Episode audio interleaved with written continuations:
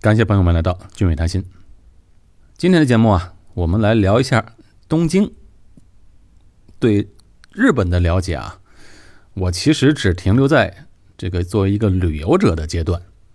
啊，去过，但是只是啊、呃旅行的体验。虽然有些同学和亲戚在那边永居啊，通过他们啊也了解到一些那边的情况，但是呢，只是停留在表面，对日本的人和社会了解的不深入。本身我们节目的许多听众啊，其实很多都居住在日本的，啊，其中有一位听众名叫谭成新，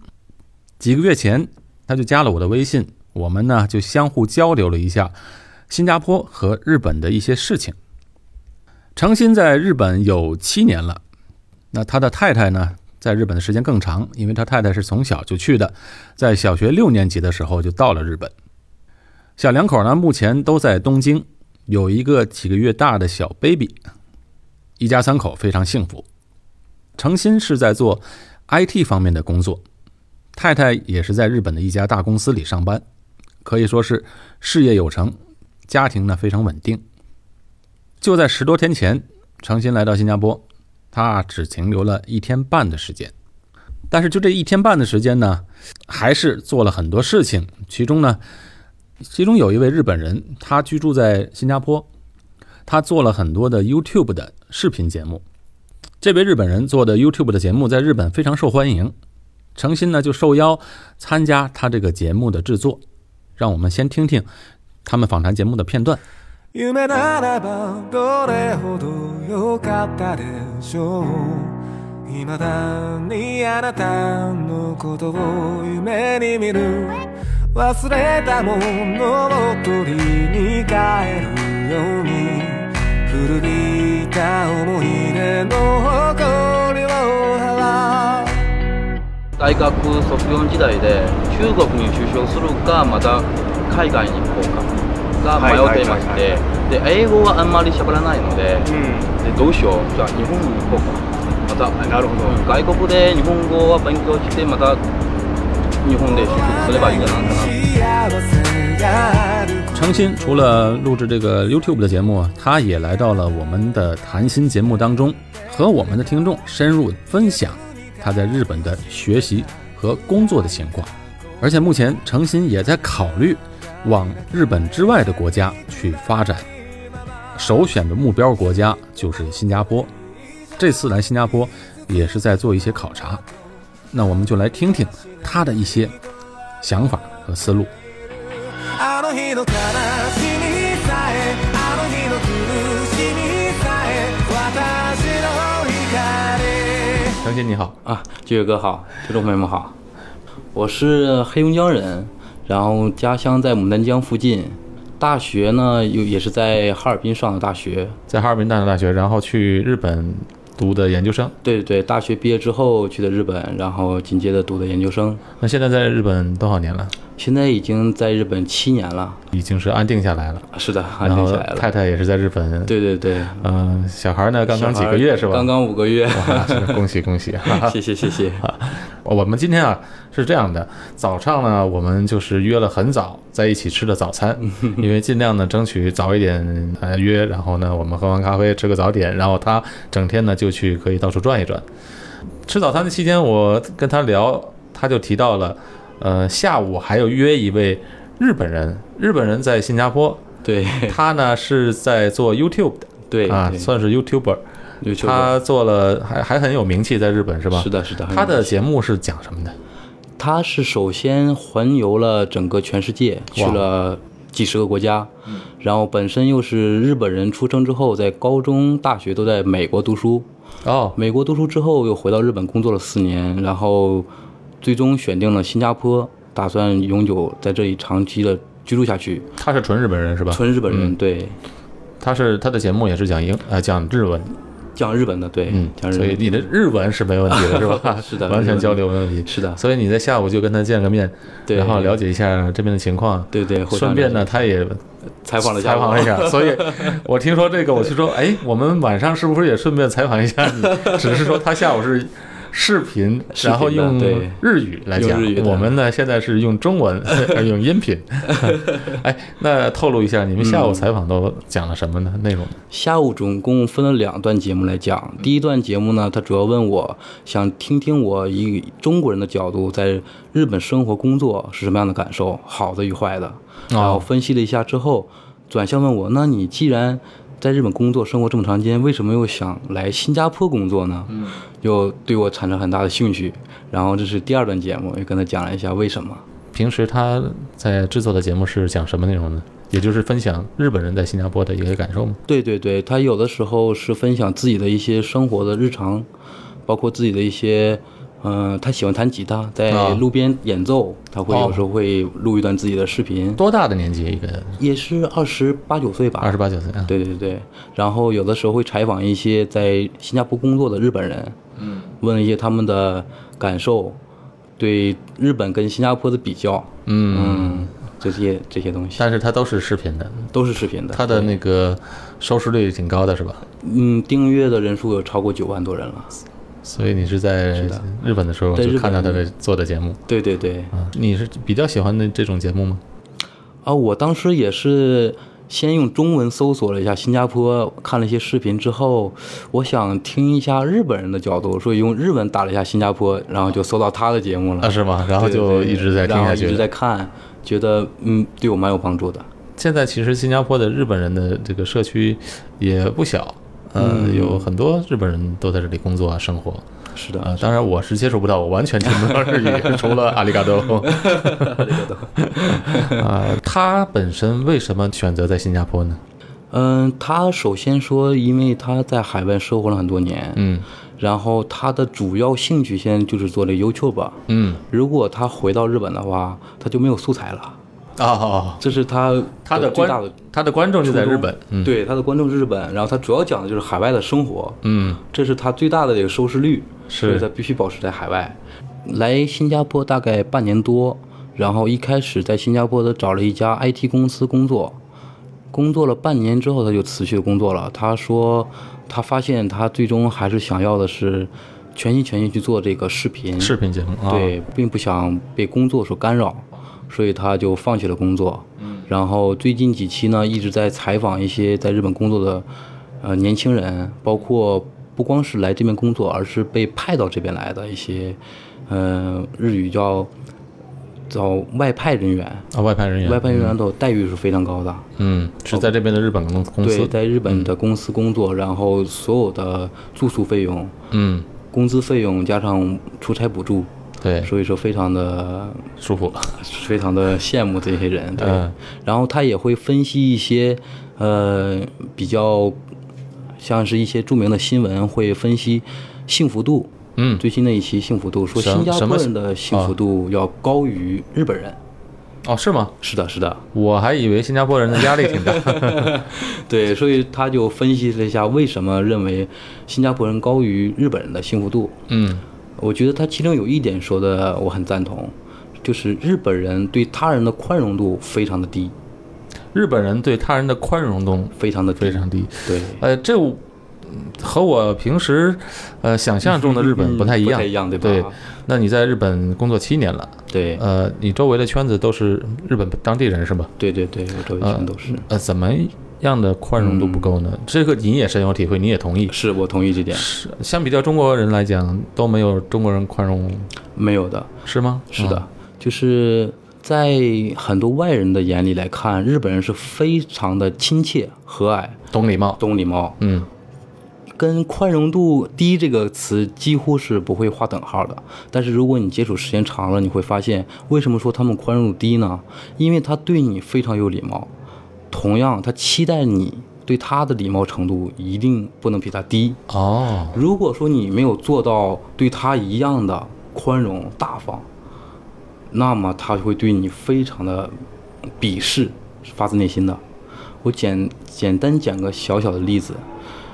我老婆推着婴儿车上电车的时候，嗯，不小心婴儿车的前轮压到了一个穿着西装革履的男男士。这个小小的举动，我老婆当时也没有太注意，因为日本电车大家都知道很挤，是这个日本人呢，当时就火了，啊，这位日本人日本日本人指着我的老婆的鼻子就说：“你为什么不给我道歉？你压着我脚，你不知道吗？”我老婆当时说：“对不起，我推的孩子刚才没有注意到。”但你太太也是用日日文说的，回，但是呢，那个日本人还是不依不饶，说你为什么要从这儿上啊？推着孩子你就不上了，不知道吗？不会等下一趟吗？哇，这样，哎就是非常的让人气愤。这样，在我看来是不是一个个例，嗯呃，对个例个案，然后他是不是首先这个人可能就是那种，呃，也不是说那嗯种绅士的那种男士，是不是层次也比较低的一个人？嗯嗯。如果你说是个例的话，当然也可以说是个例。嗯但是在我看来的话，日本人很会伪装自己的内内心真实感受。这个人呢，只不过是没有伪装而已。哦，所有的日本，大多数的日本人吧，内心里可能会很大的波澜啊，你为什么不给我道歉？但他可能会压制住自己，嗯表示用高的素质来，而就当没有发生过一样。只不过这个低素质的日本人，他表现出来了。哦，嗯，那他知道不知道？呃，你太太是中国人呢？后来通过交流之后，他知道他是中国人，哦，反而更加的恶语相向，表现出了他对中国人的那种不屑，就会说，哦，这样，对他会说，你能听懂我说话吗？嗯，我老婆是在日本生活超过二十年，她从小的去的了是不是对她的日语张嘴是你是分辨不出来她是中国人还是日本人的，嗯但是，一旦外国人知道你，因为他没有换国籍，嗯一旦知道你是中国人的时候，他的心态会瞬间的急转而下。嗯，这个在生活的方方面面都很明显。啊，这个真的是，如果呃不是像你这样在那边真正的生活在那边的人的话，我们真的是不大了解这些细节。对而且我们平时去国外的感觉都是去旅游嘛。对对对我去日本旅游，都觉得那个城市，呃，不管到哪儿，对大城市、小城市都特别好，对而对且对环境非常干净，对到哪里人都很讲礼貌，而且公共设施特别啊，基础设施非常的好。非常棒，而且有些设施很贴心。比如说，我举个例子，你我们租辆车在高速路上开嘛，开高速路到那个休息室休息站，嗯，休息站一个是它的东西不贵，和对对在城市里随便一个地方呃对吃饭的价钱是一样的。对超市很便利。给我印象最深的是，它竟然有茶水供应，而且是那种呃日本叫做绿茶，叫绿抹茶是吗对？对抹茶，对，那种抹茶很浓的那种抹茶，对对对非常质量非常高的那种，就是免费的你随便免费的喝，对对对而且饮料也是随便喝。对我想对这种哇，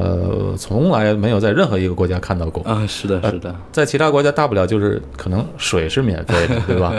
这个茶都是免费的，真的是想不到。嗯你是你从什么时候过去？在那边读研究生吗？我是二十三岁大学毕业过去之后，然后先读了两年的语言学校，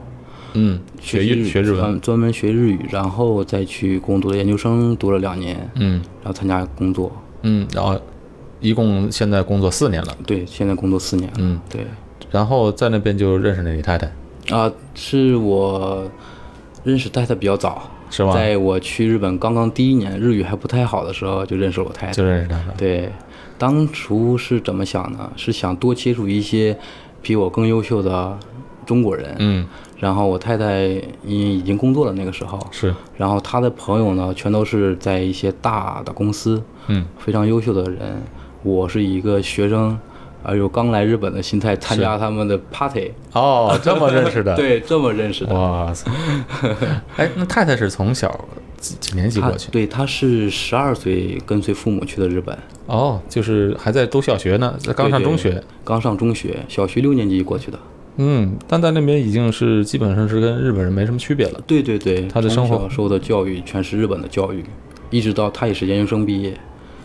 全都是在日本上。呃，那你后来在日本学的是什么专业呢？我在后来日本学的是商科的经营学，商科的经营学。，对，嗯，工作呢也是从事相关的工作。啊，工作现在虽然是 IT 行业，但是 IT 行业分分为的那个范围非常的广，对，对，然后我的这个叫 SAP，您的节目以前你也啊采访，ICP，过，对对对对采对对，访过我一们位以前黄小阳，对，是是他是的从事，现在还在从事 ICP 是的，工作是的，，是的。对，这个 SAP 呢，它不是特别关注于你的代码能力、写作能力，而是关注于企业的运用是与实际去结合，所以跟我的专业稍微类似一些。这样的工作在日本，呃，毕业的时候也很容易找工作吗？啊，毕业的时候，这个日本跟其他国家可能不太一样，他们分叫新毕业的学生，跟你毕业一年之后，无论你参加工作还是没有参加工作，是区别待遇。日本人偏向于找那些刚刚毕业的一张白纸的学生，啊，是这样的，是的，嗯，他不会考虑，不像我们这些新加坡或者中国，你经验越多，我愿意要你，不是的，他愿意要一张白纸，他想从新培养你，嗯从零开始是，植入你的一些思想，嗯让你爱上这个公司。但是同样也很困难，因为你是一个学生的时候，你没有任何的经验，你没有特别大的能力，你在面试的时候，你说的跟其他学生差不多，啊，对，没有什么特出突出的地方。嗯，然后对于我们留学生来说呢，更是难上加难。日本有没有对像美国这样的 H1B 签证呢的一些配额的限制呢？对外国人啊、这个好像是没有的。没有的，没有就跟新加坡一样，只要有公司对接收，你就可以留下来对工作。对，按道理来讲，这样找工作还算不难吧？找工作的话，分你想找什么样的工作。如果是嗯找服务业，非常的容易，只要你会说日语，都不需要任何其他的能力，就可以留在日就本可工以留作在。日本工作。但但是那种当然了，这个薪水方面就比较低一些。呃，这个也不是，嗯日本的工资水平基本是持平的，无论你是专科毕业还是研究生毕业，嗯大概相差五六百人民币，啊，就就这差样。很少很少。那多读了不是不划算了啊、对的对的，所以日本人很少去读研究生的，嗯。啊？刚才你提到就是在日本那个地方呢，其实你生活在东京嘛，对， 是吧？对在东京那个地方找工作，作为外国留学生来讲不太容易，是吗？不是特别容易，对，但是你说找服务行业还是相对好一些，对对对，服务行业的话，因为日本人他首先不愿意做服务行业的事情，嗯，又辛苦，工资呢不是特别的高，嗯，然后没有周六周天。哦，没六周去对呀、因为是服务业嘛，啊，对他就是平时休息了，对，平时串休，所以日本人是不愿意做的。然后现在的旅游业又这么发达，一些特别是中国的游客来日本旅游买东西，所以他需要一些会日语又会中文的这些留学生来工作。所以找这样的工作的话是非常容易的，啊，那这么说在留在日本也是挺容易的，想留在日本是非常容易的，看你想要什么样的生活，你的目标是什么。哎，如果申请这种服务业的工作，呃，将来申请呃永居的几率大吗？申请永住的话，它是以评分制度来来算，嗯，有你的年龄、年收，还有你在日本的学历跟工作年限，嗯，所以如果是服务业的话，我觉得不是特别的容易，呃，他在评分当中吃它亏是吗？的因为年收一栏就会吃很大的亏，那这样说的话，呃，如果是服务行业，只是说留下来居住可以了，但是永居的这个申请的难度比较大。难度比较大，对，那通常像你从事的这种 IT 的工作的难度就比较相对来容易的多，是吧？对对对，那平均差不多工作多少年可以申请永居呢？像我现在的话，虽然只工作了四年，但是再加上留学之前的三年，我有七年的时间，我应该再有两年就可以拿到永住。哦，现在的话，我已经拿到了是高级人才，高级人才。对高级人才之后，马上两年就可以拿到永住。你太太是早就成为永居了，是吧？我太太是跟父母过来的，她的爸爸当时拿到了永住之后，所有的家属自动变成永住，但是他没有申请国籍，没有，他没有申请国籍。那他为什么不要申请国籍呢？啊，这个问题问得非常好，因为很多人问过我同样的问题。是 吗？这个我可以跟大家分析一下，因为你拿到永住的权利的话，你跟日本人享受同等待遇，唯一区别就是我们没有选举权，嗯，只有这一个区别。贷款、工作、孩子上学，什么都跟日本人一样。同时呢，你又是中国人，中国你可以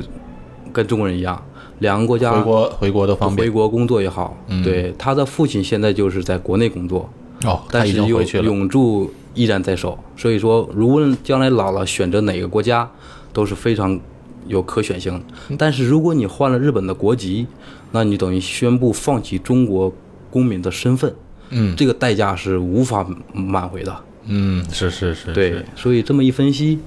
还是拿永驻。 是对哦，它的永驻有没有时间限制？就是说你几年要登录一次？啊，有的有的，有的哈，是每年至少有过入境一次就可以，啊，每年至少入境一次。然后可能会有一些呃交税记录，嗯像是他的父亲因为有房产在日本，啊，这样的话就只要有过一年一次的入境记录，你的永住就永远不会被取消。嗯，嗯，那在整个的日本的工作情况是怎样的？环境我们不用说了，环境嗯是非常棒的。呃，除了那个地震有点吓人， 但是地震来讲，呃，日本的那个已经习惯房屋的了啊、一个是习惯了，一个对房屋结构确实也是抗震对。对对，非常的好啊，。嗯而且我看我那个亲戚，呃，我的我太太的表妹在那边，在杭滨，啊离东京还不算太远。嗯，对，很近，那他们就是啊，就是地震的时候，小孩儿已经在学校受过训练了。对，那边的工作，整个的环境，我去那边的感觉就是说、嗯啊，物价相对新加坡来讲还是不贵的，嗯，呃，尤其是日餐呢， 比如在新加坡你也看了， 是早啊上，带你看的那些日本的店，确实是太贵了很贵，太贵了。比在啊日贵本两到多了三倍，是吧？是的，是的所以我们在那边愁吃寿司，我感觉哇这么便宜， 对啊，是是，其实，在新加坡就是这样，新加坡吧，吃凡是跟日本沾边儿的东西都是稍微贵一点。嗯同样的材料，同样的，哦比如说虾，你在日本的火锅店里就这个价钱，在华人的中餐馆就是这个另外一个价 钱啊。你说，那你差在哪里？这这这，我就嗯经常跟朋友们开玩笑，就差那一碗那个 miso soup 差一碗米烧汤啊，就是。那但你说，这个整个的日本来讲，环境来讲，食品安全来讲，吃的东西来讲，都是非常好的。对对食品安对全。呃，深入到工作呢，工作的环境是怎样的呢？戻らない幸せがあることを诚心参加的 YouTube 上面的这个视频访谈节目啊，受到了许多日本观众的热烈反响。许多的日本观众呢，都对节目点了赞，而且收到了大量的评论。而且出乎意料的是，刚播出两天就收到了七十多个评论，几乎都是正面和赞同的。啊，本来诚心还以为会招来骂声一片呢，结果大大出乎所料。而且诚心全家现在在马来西亚度假啊，在马来西亚度假期间还给我发来了许多的评论，当然这评论都是日语，他他给我发来了三条比较有代表性的，还特意给我翻译了一下，那我就跟大家分享一下啊。这三条呢都是从不同的角度比较有代表性的。第一条就有一位日本人留言就说，三十年前和三十年后现在的日本没有什么变化啊，他指的这诚心在访谈节目当中说的这句话。那位日本人说，这句话深深地刺痛了我，很可怕。的确是这样。过去的十年，中国飞速发展，但是日本人呢，却还是沉睡在以前的繁荣当中，不觉间已经被远远地超过了。第二条评论，这位日本人说，在中国上海啊，出差工作了四年，的确感受到中国无现金社会的飞速发展，不同寻常。但是对于工作，日本人还是很细心的，中国人呢是很粗犷的。当然，发展速度是有，可是安全性和可信赖性，中国还是很低。我个人是不想居住在中国的，不过呢，在中国呢，美女很多，结婚还是可以考虑的。第三条，这位日本人评论，在日本本来一周就能完成的程序，但是有很多的书面的东西，各个部门的审查，再加上许多无聊的会议，最后要耗时到一个月。这一点就说出来了，日本的许多大企业管理架构的一些问题。诚心就说这一点啊，其实说出来了，日本企业没落的根本，意味深长。好，三条评论都分享完了，我们呢继续回到访谈节目当中。呃，工作环境呢，像我只了解我的这个行业 IT 行业，是，呃，IT 行业来说呢，还算是比较开放一些。嗯怎么说呢？是日本是年功序列制还是很强烈的存在的。哎什么叫年功嗯序列制？啊、员工序列制是说，呃，你进入公司工作的多少年数，也会跟你的职位划等号。哦，即使你的能力再强，你达不到五年、十年，你是不会被升级到 leader 或者是马内加，论资排辈儿。论资排辈。对、对， 嗯，这样的情况其实在国内都有很大的改变的，比如现在嗯国内的互联网公司应该是在全世界。呃，都是非常有竞争力的，对是吧？对这个行业肯定是年轻人的世界嘛。 是是如果是是是，呃超过一定年年纪的，肯定是不能做带但头是的在作用日本就没有这样，在日本的互联网公司，平均年龄虽然说也不是很大，嗯，但是依然是论资排辈，也是这样。也是这样子的。对，那会不会出现这个外行领导内行，或者有些人不懂有的有的有这样的我情况也经历过这样的痛苦。你的公司都是全部都是日本人，有中啊有没有其他的中国人呢？有中国人存在的。现在的日本 IT 行业的中国人是特别的特别的多。IT 行业比较辛苦，入门也不是特别的简单。是，所以说现在的好多日本人他不是特别愿意的奋斗，这是我对日本未来不太看好的其中一个原因。呃，在我印象当中，日本人都是很工作很卖力的，很勤快的，很有尽责心的，对不对？对对，很很有有责任心心，对。但是他们的年轻一代的人，他们对未来生活的态度，因为他们是在温室里长大的，的。嗯，他们没有特别大的梦想，对嗯所以说他们对一些比较困难的工作、嗯比较费力的事情，他们是不愿意去尝试的。嗯但是他们那种对工作的热情与认真责任感，这个是在任何行业都是被认可的。嗯，一旦进入来的话，他们会非常认真的去工作，去 做。对，嗯认真到有一点点过分的程度。 什么叫过分？嗯，我有的时候在工作中就会觉得日本人的工作的效率并不是很高。哦，是吗？是的，所以说为什么中国互联网这几年的迅速发展已经远远甩过日本？为什么日本现在是这个样子？很大程度是他们的变化能力特别的慢，他们对新鲜事物的消化是需要很长时间的，因为他们在做任何决定之前，要经过层层的审批，效率之低，非常的低。他们是害怕失败的一个民族，中国是试错的民族，错了我再改，对，这公司倒了我再立 一个。日本是百年企不业，行再来吧遍地都是，对对，文化完全不同。但是也是正是它的百年很多百年企业也是它的优势，是吧？但是传统行业可以，现在是互联网的世界，未来是 IT 的世界，要改变的。你看日本的，我们印象当中的啊，以前的家用电器，日本的质量真好。我小时候家里买了一个洗衣机，到现在还没扔 呢，啊、前一阵前几年扔了，呃，工作了三十年，我正常工 作，好像是日立牌的，是 是日打立个的广告，而对且这个对牌子也不知道有没有，但是确实是好用。是，嗯、再来就是讲汽车，对对？吧？汽车是一个大品牌，汽车这个行业，尤其在新加坡适合开日本的汽车，因为城嗯市也像跟日本类似，对对对，街道呢，并不像美国那样的宽，嗯所以它小型车还比较适合，嗯，而且又省油又不容易坏。对对对，不容易坏是。嗯，但是这个传统行业可能未来会受到一个很大的挑战。你像特斯拉这种无对人驾驶技术这些领域，日本是不是也慢慢的会被超越呢？现在已经被超越了，现在很明显也没超越。像国内的这些呃无人驾驶技术，已经超越了日本。日本的一些新闻也在报道，报道一些谷歌、百度的无人驾驶技术。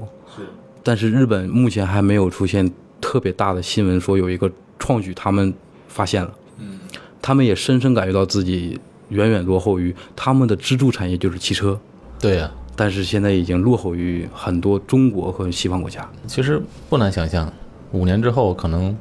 汽油车就很少见了。对，啊、十年之后，我估计整个的无人驾驶技术已经普及了，嗯，这非很常快可的嗯能。，对，非常可能。那在日本，你们工作当中和日本人相处的还比较好吗？啊、在日本工作的话，这个人际交往的环境是怎么说呢？比较容易一点，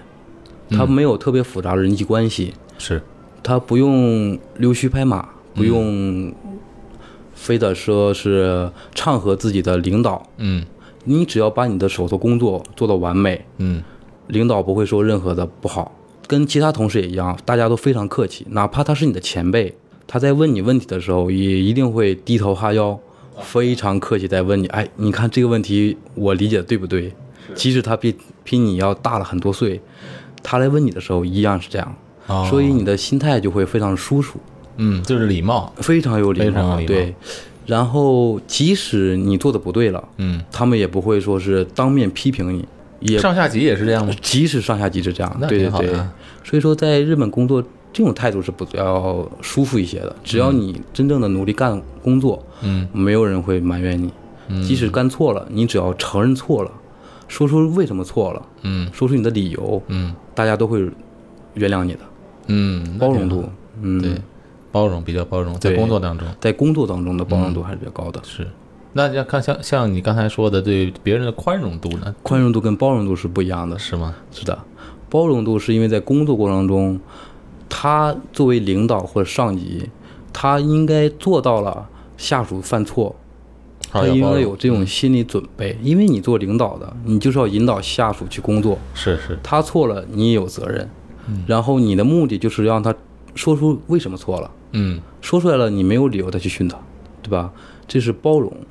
但是宽容是另一个层面。嗯特别是对外国人，他们不能说是种族歧视，但是他们是大和民族、单一民族嘛，单一民族对，不像所以多元说对。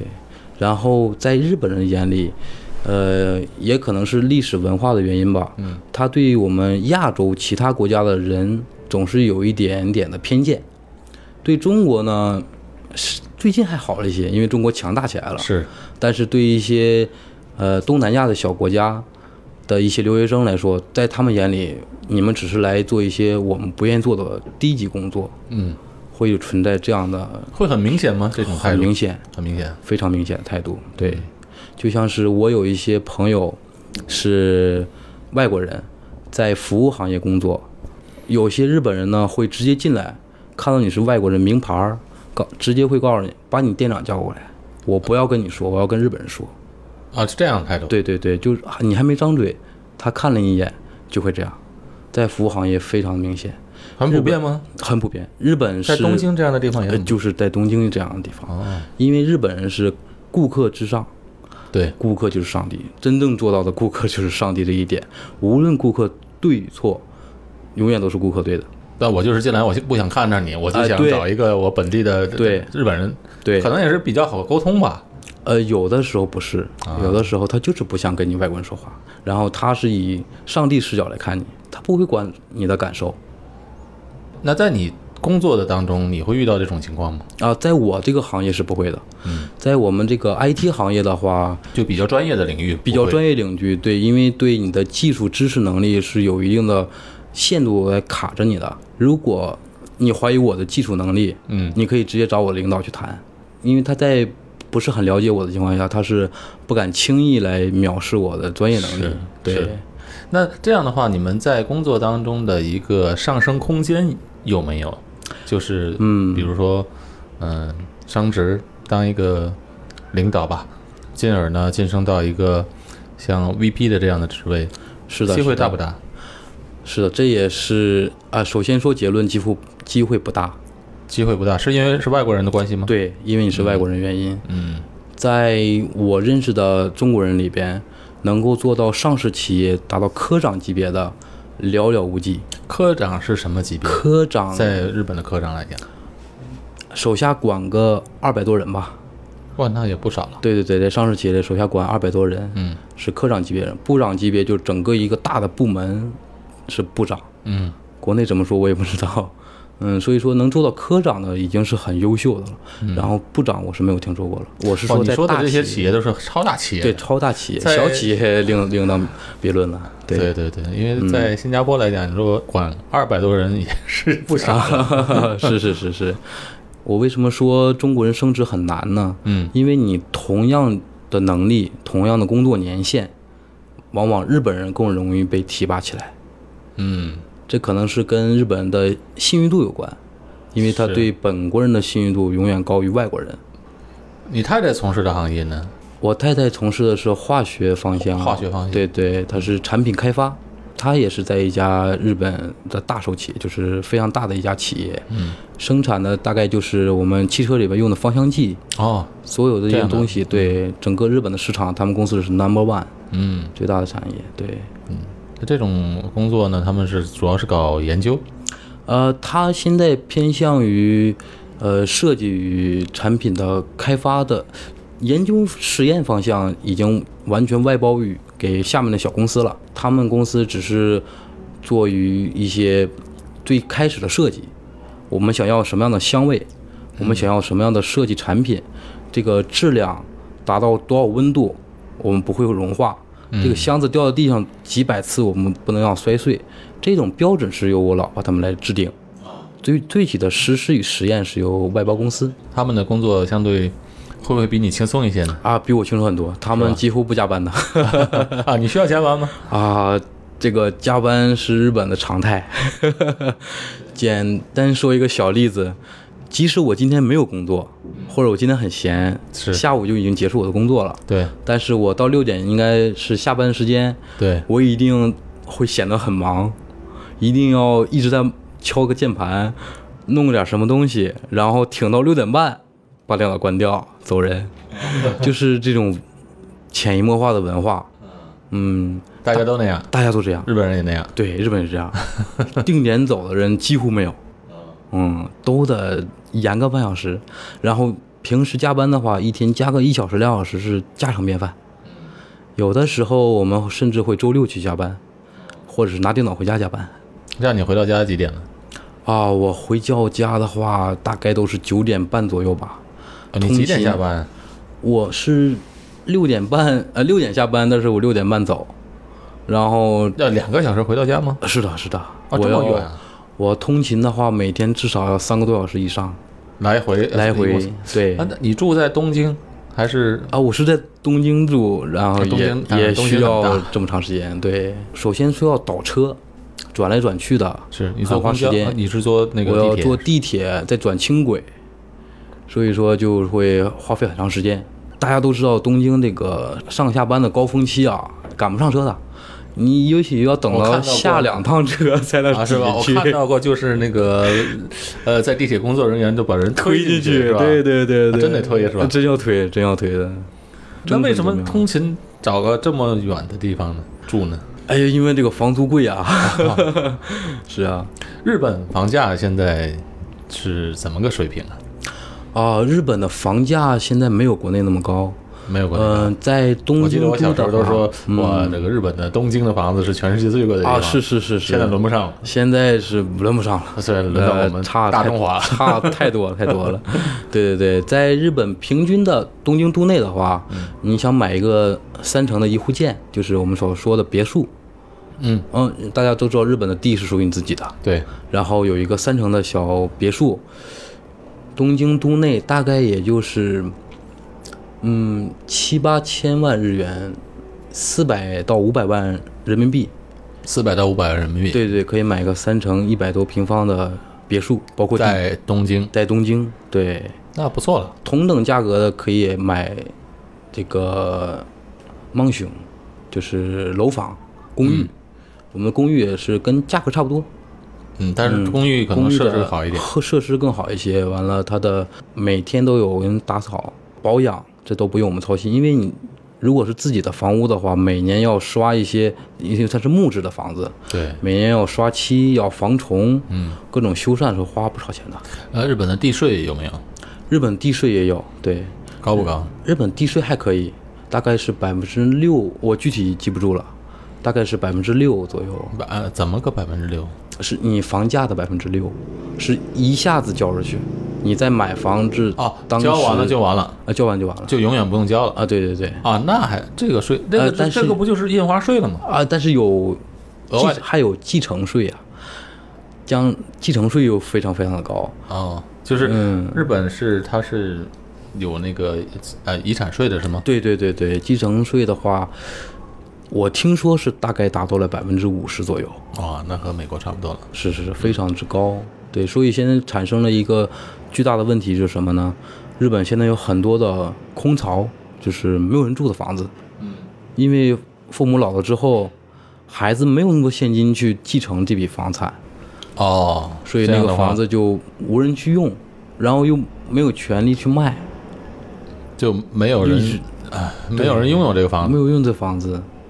现在是日本一个非常大的问题那在日本呢？你觉得这个房价上升的空间高不高？啊！日本从一九八九年这个巴布鲁就是泡沫破碎之后，嗯到现在已经将近三十年了，日本房价是呈下降趋势，一直还上下去。一直在持持续下降，这两年从国内去日本买房子比较很多哈。很多很多，对，因为大家首先看到的是，呃，马上二零二零年这个东京奥运会，对，大家有一些炒房的人会说，东京在一九六四年的奥运会之后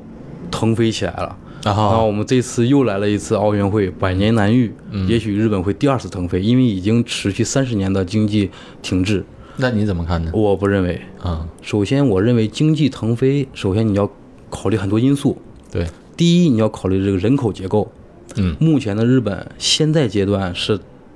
最顶峰的老龄化与少子化，老龄人口现在已经达到了一个顶峰，然后孩子的数量又非常少，这个完全指望我们这样三十岁到四十岁左右的中年人去交税。日本的养老金制度是由我们交的税去养他们，是然后等我老了，年轻人来养我。但问题就出现了，我我现在的孩子那么少，怎么来养我们？有可能是不是他要放开移民呢？我就看到新闻说他要大幅放开这个让移民进来，对对对，现在已经开始放开了很多政策，是吧？开出了很多新的呃签证，嗯，给一些体力劳动的人放开签证。但是这个我觉得对刺激日本的经济发展是没有太大作用的，它只是解决了一些必要的劳动。毕竟公一个国家的发展需要的是高级的人才，对。以及创新的精神，这些日本现在已经失去了很多。但日本的福利还是不错的吧？日本的福利是不错，嗯对，它的呃医疗方面需要、啊对是是免费医疗吗？还是啊，那倒不是免费，但是它是对所有人，包括外国人，哪怕你是一个学生，嗯，只要你有合法的签证在日本，你只要去交百分之三十的费用啊，啊，就是医疗的话，医疗的话，你只只负担三账成，单儿的对三成，你只另外百分之七十政府由担嗯国负。家来负担，对，无论是看牙也好，还是发烧感冒，甚至是大病，这是所以日本人和外国人都是呃同同等对待同等待待对同等的待遇对，啊，这样还不错。那这百分之三十如果挺太多的话，那是有医疗保险来负担吗？啊，这个就是没有了，医疗保险，除非你自己加入，没有嗯国家的福利了。就是这个，假如说你住院花了一大笔钱，也是承担百分之三十。对，也是承担百分之三十。对，那在日本看个病需要多少钱？看个普通的医生，呃，看一个普通的医生，大概就是，如果你是你个发烧感冒，嗯，嗯，日本是不给你打点滴的，对然后去看一下医生，大概也就是一百人民币吧。一百人民币。对，那也还还还可以可以啊，还可以一还百可以人民币是是包括百分开之药三十。啊，最百分之三十就是，你的包括把100%药都开出来。那日本的养老呢？养老的话，现在养老金不是特别高。日本养老金有两种制度，一个是后生年金，后生年金就是说，呃，你是公司的正社员，由公司负担一部分，你自己承担一部分。这样的人呢，平均的现在六十五岁拿到手的是十万日元，也就是六千人民币每个月。但是大部分的是国民年金，也就是要砍掉一半。只能拿三千人民币每个月那三千人民币也不算太多哈、啊，所以说这个养老金制度现在并不可靠。你再说一遍，什么人可以拿到六千？就是呃，像我们国内的那个五险一金，你上工上班的话，啊公司会承担一半的你的养老金，嗯，然后你自己从你的工资里再扣掉一半养老金。啊，这样的人就可以拿这到样六的千。话可以拿到六千，嗯，然后大家都知道日本的妇女是不工不工作的，啊，她们的话就只能拿到三千，所以说大部分人是拿三千的。对，大部分人是拿三千的，嗯，还有一些打零工的，并不是在公司属于正式员工，是，只是自己做生意的话，自己做生意的那些都是拿到三三千而而已了对，呃，三千人民币，三千人民币在很少。啊对国内都不止，那对呀、是吧？对的，想保持你原来的正常生活是不可能的。那这样他退休的话，钱也不够啊，他必须要自己，不能靠着养老金了，自己还要做一些理财啊什么的。对对对，我在留学期间打工，在饭店里就遇到过七十六岁的一个老奶奶、嗯在刷盘子， 嗯，而且非常非常认真，速度也非常快。速 我度还曾非常快。对对对，我曾经问她，我说我说奶奶，你都这么大岁数了，为什么还这么辛苦工作呀？还这么认真刷刷盘子，多辛苦啊！她说我不想让我女儿负担我的生活费，所以我要自己挣钱。已经七十六岁了，是这样的人很多。新加坡的老人工作也很多，对对对，你这再去上麦当劳，你看，嗯呃，其实年轻人都不多工作的，嗯，因为他招不到年年轻人，这边的人不够啊。这边的如果退休金的话，按照现在的制度来讲，嗯如果呃你正常交公积金的话，是每月拿到两千三百新币。但是有很多的老一辈嘛，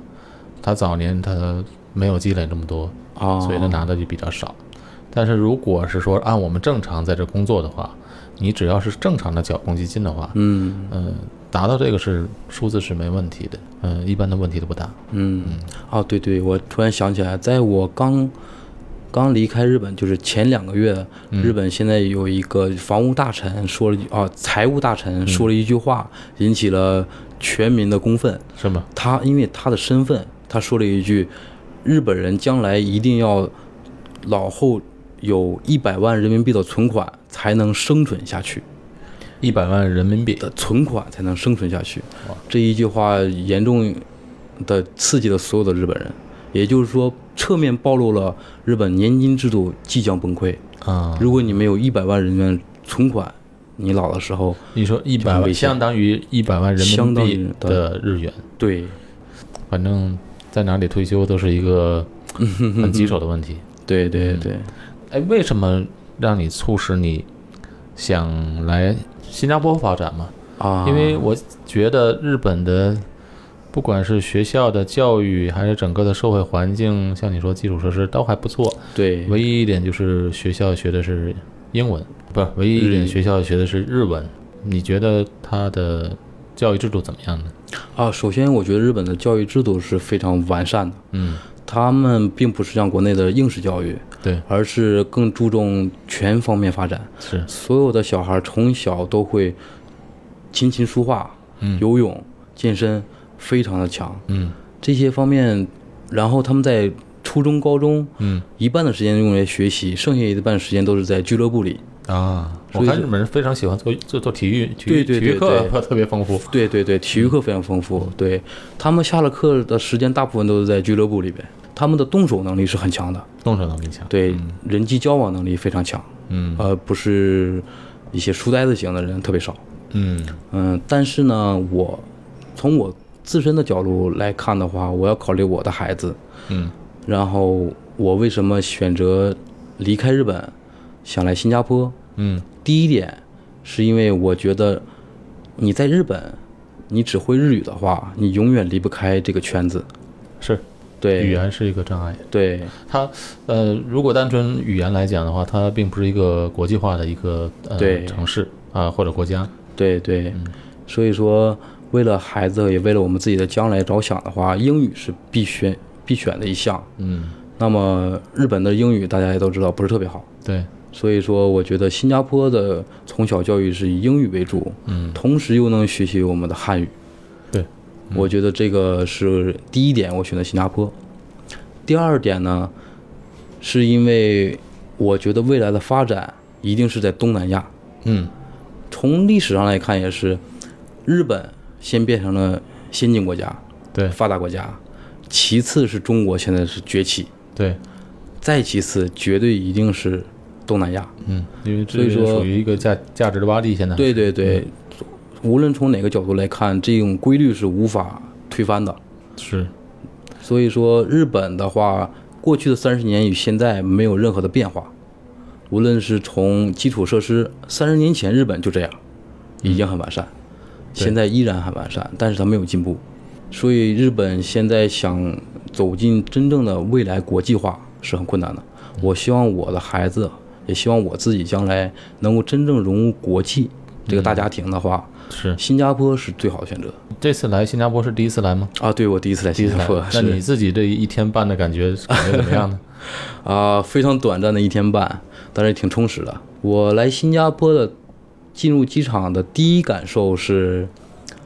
果然名不虚传的机场，哪一个航站楼下来的？航站楼啊，我也没有 记住航站楼啊，因为那个有那个喷泉嘛，哦我现在看到那个喷泉啊了，，那就是那是第一第一啊，航第一我航对站对楼对，我啊看到那个喷泉了，那个还不错呢。那个是非常的漂亮，对。然后因为我也去过几个国家，我愿意比较这个机场，对，像是日本的机场是给人一感感觉非常温馨，嗯处处透露着日本的温柔之面。嗯，嗯，全是地毯、樱花，然后灯光，所有人都冲你的微笑，嗯这是日本人机场给人的感觉。然后新加坡机场给我们的感觉就是活泼，嗯更加的开放，更加的创新、大胆，这是新加坡机场给我的第一印象。嗯进入市区之后呢，呃，没有特别大的其他的感受，就感跟觉跟东京、跟中国都差不多。像我觉得更好的形容新加坡是结合了中国的优点与日本的优点，嗯，结合了这两个国家的优点，是新加坡的特色，给我的感觉在这边你觉得，呃，物价怎么样呢？好高啊， 是是，物价我觉得很高，跟东京来比呢，跟东京比稍微也要高一些吧，也要高一些。也要高一些的，嗯啊，吃的方面可能没有东京那么高，因为东京呃这边有很多的那些呃小摊，对，嗯，小早点什么的、咖啡店啊什么的咖啡店什么的是比较平民化。嗯我们可以花一块两块日那个新币就可以吃到一顿饭，但是在日本的话，全都是连锁化，对，呃，没有特别便宜的地方，也没有特别贵的地方。嗯，嗯，这是跟新加坡不一样的地方。日本吃一个午餐大概多少钱呢？在日本吃一个午餐就是正常的一个小盒饭，像我这种都吃不饱的话，也要 也要四十到五十人民币吧。啊，四五十人民币。对对，啊，出租车挺便宜 的，出租车是比东京，我在东京七年，几乎没有打过出租车。是啊，是的，太 贵了。太贵了哈。嗯，大概有过一次加班吧，啊，公司给报了，从大概也就开了三十多分钟，要六百人民币。 哇，六百人是的， 30分钟 啊，也可能因为深夜的原因更高一些，就是有有但是附你加也费。嗯可想而知，很高。那为什么这么高呢？开出租车赚很多钱吗？啊，这个为什么这么高？我也不知道。 这个日本也在说为什么这么高。是吧？是的，是的，他有没有这种像滴滴打车啊、Uber 这些？没有没有，可以用，但是价格是一样的。呃，没有私家车，私家车是不许干这种事情的。即使是用 Uber、用 Grab 去打车，也是打的出租车。嗯，只啊，不他过没有是那方个面自自己不能啊，不可以的，是不合法的不合法的。啊，所以你只是多了一个把车叫过来的方法而已。就是车可能来的更快，哎但是嗯对你不用价在钱路还是一边样。等了而已，但是价钱是不变的。 哦，那价钱也太贵一点。啊，对，哎，程鑫，我问一下，嗯。在我看来，你和你太太啊，整个家庭在还有孩子嗯，都有了，在日本其实工作也是挺不错的，嗯，又很稳定了。对，这种很稳定的状态下，你还想就是出来，那出来肯定它也不是一帆风顺的嘛，对对对未来都是不确定的。对，为什么你你还是有这么大的动力嗯嗯要出来闯一闯？啊，首先我觉得是跟自己的性格有关吧。我是整个家族里边第一个出国的哦，啊，是的，第一个出国的人，甚至是我二十三岁是我第一次坐飞机，哇，呃，也第一次出国，第一次坐飞机，所以说，呃，从那时候起我就下定决心，我一定要闯出去。嗯然后当初选择日本，是因为我没其他的选择，我的英语不是特别棒，嗯，然后日本的话，我可以勤工俭学，对所以说选择了日本。现在呢，今年我已经三十岁了，对，我决定想再去闯一下。嗯，如果错过了这个时期的话，就很难离开了。那你太太支持你？我太太是支持我的他在日本从小在那边长大，他舍得出来吗？啊，这她也在矛盾之中，但是她受我的影响，是吗？也想出去 看一看，因为她是随父母去的，她嗯对跟我不太一样，啊我她不是自自己选闯择的对我是自己选择 出去，她也想自己选择一次。嗯，然后我当时刚到日本的时候，是跟着很多大于我的前辈去学习，以他们为目标，所以说他们当时都找到好的工作你。说前辈是日本人还啊，是中国人？嗯中国人，中国的一些中国优人秀的留学生，嗯在大公司就业，然后结婚买买了房子，现在我也达到了那个那个水平，我也有自己的家庭，我有自己的房子在对东京，我觉得没有挑战了没有挑战啊，没有挑战了。嗯，不是很稳定了吗？啊对养对，育像你您说的是，我是跟我老婆，我们双双都工作，呃，待遇也非常不错，就是呃，未来的话一定会越越来越好，嗯这是不可非议的。对，但是缺少了一些激情在。对可能是不是在你看来，这个上升空间来讲，已经对我已呃没经有多能少看空到间了，是吗？对啊我已经能看到自己什么样子。嗯就是因为日本工作角度来说，他们是不会轻易辞退你，即使你做的再差，嗯，对他，们是日本文化在是是，所以你可以在这家公司做一辈子。现在还是这样。啊，现在也是这样的。嗯，对对对。啊，我觉得这样的话，我的人生就永远困在这 儿了。是是是，所以想再去趁我三十岁而立之年，是。再挑战一下。其实你这个想法是主要是一个是因为你有这个技术能力，你的专业能力还是很强的， 所以你不愁找不到工作。尤其现在新加坡又比较缺乏这个 IT 方面的人才嘛，对对所以你在这边工作找，呃，是不是什么问题？对对呃对而且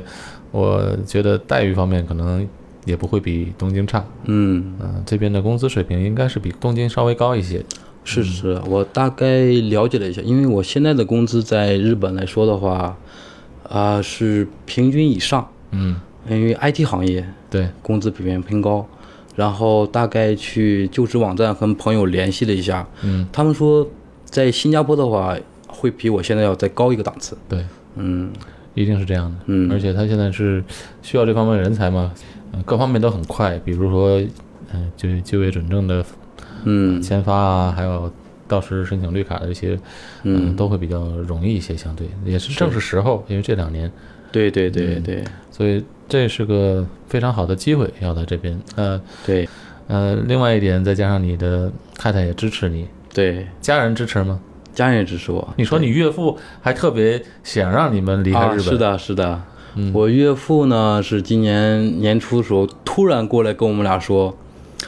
你们俩想想离开日本吧， 为什么这么说完呢？了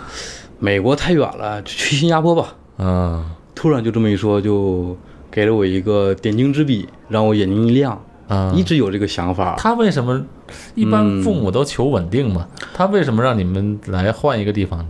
我岳父是一个非常有阅历、非常优秀的人。嗯，他是在日本读的博士毕业，嗯是人工智能方向，哇，不错，对人工智能方向的，然后被国家的千人计划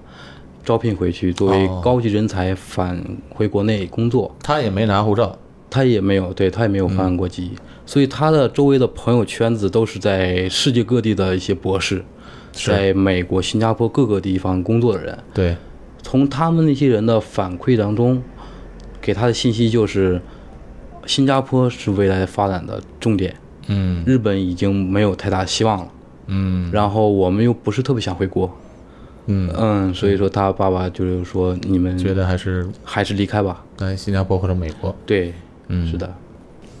哎，程鑫，呃，刚才聊了这么多，我觉得你可以说一下你自己的一个体会吗？就是在日本这么多年的，呃，最大的体会是什么？嗯，还有呢，你觉得这个日本的社会对你有没有改变？嗯啊，你自身有没有改变什么呢？是的，是的，这个日本对我的改变可以说是非常的 巨大，非常巨大，对，非常的巨大。呃但是我看不出来，从你外表， 对，不像我一个同学，我以前有个从小在一起的同学，他大学毕业去的，我看到他，他就是完全的日本人的样完子，全日本人，动作，嗯 说话的表情完全是，但是我在你身上看不到，哦，因为我现在又变回来了， 啊是的，是的，是的，什么时候变回来的？就是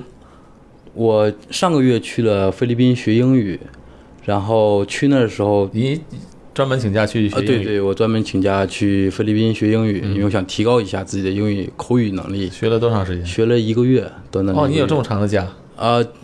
因为公司可以请出来这么假，啊？就是因为是可以去学习就可以请这么呃，长不是，就是可以积攒一些你的年啊，积假，累积累的年对，假，积累啊年假。然后去之前，我还是原来的我，因为我想把自己变成日本人。啊，这是你以我前的想法，对我以前的想法是我要融入日本，嗯，我要摒弃我中国的一些思想，嗯，我完全变成日本人。嗯我以前是一个非常活泼的人，嗯，然后愿意表现自己，愿意参加所有的活动，是但是到了日本，日本人是一种你要收敛自己，哦。对你即使很优秀，你也表现的哎呀不行，我不太会。日本社会的是这样日的本对谦虚，谦虚，但是最后我可能是没有学到特别真实的地方，反而把自己原来的自己给失去了。然后新加呃菲律宾的那个老师呢，他曾经去过日本工作过，嗯也非常了解日日本人跟中国人。对，他当时点拨了我一句话，他说：“你不是中国人了，你完全是一个日本人，而且我很讨厌你。 很讨厌你”对，他说：“我很讨厌你这样。哦，很讨厌你这样，对我说：“为什么呀？”他说：“因为你思想完全被固化，不够 open，、然后你没有放开自己，你很在意周围的人对你的眼光，对你的看法。”哦，你所有的你想表达的时候说话的时候，你不是通过你的心去表达，嗯而是你通过你的大脑去表达。嗯，这样导致呢，我在学英文的时候表达就非常的不流利，因为我要还是思考很多。哎呀，这么说好不好？啊那有很样多嗯说他会怎么想？有很多顾忌，很多的顾忌在里边，嗯，这是在日本这个社会养成对下来的一个习惯，养成的一习惯就是不轻易的表达自己真实内心想法，而去迎合对方想听什么样的话。这是在日本对我最大的影响。因为要融入到别人的圈子里嘛，你就会哦对很在意别人怎么看你，对对对对吧嗯对，这样的话就容易失去自己，失去你真实自己。后来这个老师当时点拨我了之后，然后我就一下子开了，嗯我觉得对我应该回到我原来的自己，嗯我不应该太在意其他人的看法。然后老师重新让我表达，给我一分钟时间，让我写出五个问题，嗯问自己的问题，不加思索，听你的自己心里是怎么想。写完之后不加思索，立马回答所有的问题。哇，我这老师太棒了，对，然后我惊讶到自己用非常流利的英语把所有的问题跟答案全都说出去了。哇，因为不经过自己的思考，完了老师当时都惊讶了，我自己也流下了眼泪。哇，惊讶于你这自己个原来去对菲律宾的这个课程，这个老师真的太对我难得了影响很大哇，对，真的是导致最后的一天毕业的时候，老师问我你愿不愿意做毕业演讲？嗯我说好。我站在台上的时候，因为很多老师跟同学都比较知道我第一天是只能用几个单词蹦出来的英语，嗯后来我说，我说我今天站在这里嗯跟大家演讲，大家应该能看到我的变化，嗯，呃，赢得了全场掌声。从此以后，我觉得我找回了自己。恭喜你。谢谢，哦 我希望我不会再失去。哎我觉得这是一种找回了自己的自信。对对，您说其太对实了。不光是自己的自身的自信，找回了这种中国人的自信，对对吧？对你在立足在国外，我们，你我不知道你有没有看过那个姜文的《北京在纽约》，啊，看过，你看还是过比我年 轻，我觉得可能你看的时候都是很多年后。呃，我们就是最后姜文在北京在纽约，你知道最后一个镜头是什么吗？他也是一个背着大提琴嗯去到纽约混饭吃啊，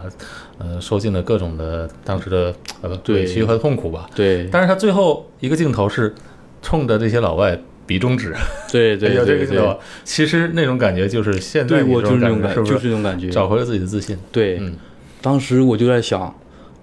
我有什么做的不如日本人吗？对。我日语不如日本人，他们是母语啊。对啊，我是外国人啊， 对啊，你还会而中文呢？对啊，我还会中文呢，就是而且我在这儿跟你们一起工作呀，对，我的技术也不比你们差，对吧？你有什么瞧不起我的？很棒。有能耐你去外国工作试试，你去那可中能国他工们作就试没试有办 法，对不对？啊，我一这么一想，对我没有什么比他们低的地方，嗯我没有必要把自己放的那么低，没有信心。 对，这么一想之后，我反而觉得自己充满信心，嗯，包括说英语的表达，嗯，都会变得很流利，嗯，我觉得这个状态非常的棒。而且我一直信奉一句话，嗯，就是行万里路，胜于读万卷书。是，我觉得这句话对我而言非常非常重要。对，嗯，我觉得，呃，你本身，呃，有这个条件，出来闯一闯是对的，嗯，对吧？而且本身呢，这个世界呢也是比较开放的世界，而且又为了孩子教育来讲，我还是觉得来新加坡或者美国还是不错的选择，嗯因为我一些在日本我也有一些同学，嗯他们做的非常成功。他在日本很多年了，他现在就是早上今天早上给我发信息说，你什么时候组织个团儿啊， 把咱孩子送到美国去读高中啊？哦我我说我我就不去了，我们可能在这儿读着就觉得挺好，可能将来读大学再去考虑一下吧。嗯哎，他说我得把孩子送送出去，在这儿不行不行。我说怎么了？挺好的嘛。他说不行，光光学日语不够啊，还是让他多去出去闯闯。果然他是这个道他理也是像你一样说，哎，这日本不太看好日本的未呃来，未来，所以想把孩子呢教育呢，想把孩子送出去啊，就是这种概念。其实我的想法啊，嗯我都希望把孩子将来送到中国上几年学、嗯啊，了解在那边学习一下，然后去美国待几年，嗯这样的话更加像你说的行万里路，吧？对对对嗯，这样让孩更加子地国际有一化一些些多一些见识。对对对对你在一个地方待着，不管这个地方多么好，那你的见识还是不够对对对啊，让他们多走一走，以后嘛就做一个国际化，做一个世界公民嘛。对对对，是朝这个一定目是这标样去的。就好了。哎，很高兴今天跟你分享了这么多，现在已经是哇半夜十二点多 了，明天早上明天上午的飞机，对，明天上午的飞机对是明天啊上午飞去马来西亚。对飞去马来西亚，这次行程在马来西亚待几天呢？这次在马来西亚准备待两周啊，待两周啊，待两周哇。这个老婆跟孩子也明天一起到，啊他们飞过去对对，飞到到吉吉隆隆坡我们集合，啊，去那边玩一玩，去那边玩一圈，嗯，也是想感受一下。然后嗯从、在吉隆坡待两个礼拜吗？没有，我在那边租了个汽车，然后准备到把处走一马来西亚跑一圈儿。嗯，两个礼拜的时间哇，两个礼拜时间足 够了。足够了，足够了。对，对，那也祝你们今后的道路一切顺利。谢谢、啊谢谢谢谢俊宇哥，谢谢，哎好，那我们也感谢你抽出时间来分享。 谢谢谢谢，哎好，呃，来日方长，希望你能早日来到新加坡。一定一定，好好的，谢谢好你，谢那谢俊宇哥，啊、这期节目呢，我们是在新加坡，我和谭成新在新加坡录制的，感谢大家收听，我们下期节目再见。